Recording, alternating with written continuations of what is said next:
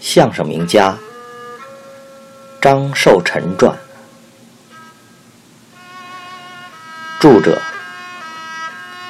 张丽林，文化艺术出版社出版。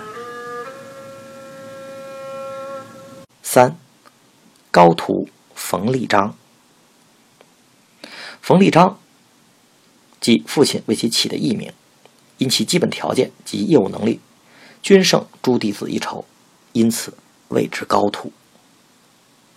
冯立章拜师后，父亲发现冯立章的相貌气质颇佳，其口才灵气颇似常宝坤，是难得的相声材料。因之，他下大力气培养冯立章，所付辛劳超过了其他的弟子。果然，立章出师后即成为一员大将。而其贯口活在行内有口皆颂，父亲很高兴。刚刚创作出的夸讲究，自己未曾上演，先交于冯立章。立章也为师傅争气，一炮将夸讲究打红。然而，就在冯立章业务有长进的时候，他养成了嗜酒的坏习惯。父亲发现后，苦口婆心地劝其戒酒，期间也拍过桌子，瞪过眼。无济于事，最后冯立章终因嗜酒而影响了业务，无奈离开天津，去了东北。临别时，父亲再一次劝其戒酒，并希望他打起精神。父亲说：“只要戒了酒，你比别人强。到东北以后，再闯出个样来。”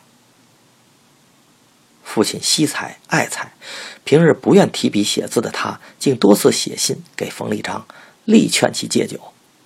而此时，冯立章已酒精中毒，离酒不行了。父亲得知真相后，失望地说：“哎，由他吧。”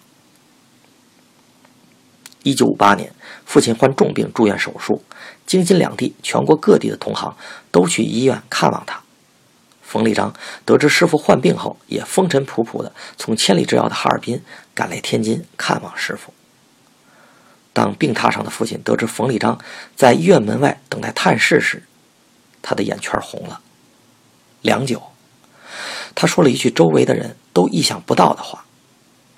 他说：“谁来，我都见，唯有立章，我不见，见了我更难受。”让他去吧。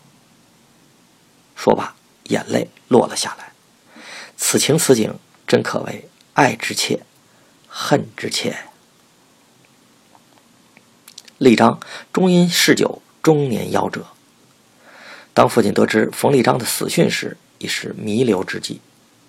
他放声大哭，说：“可惜呀，可惜我的一番心血呀，是酒害了他。”不然的话，立章是第二个宝坤。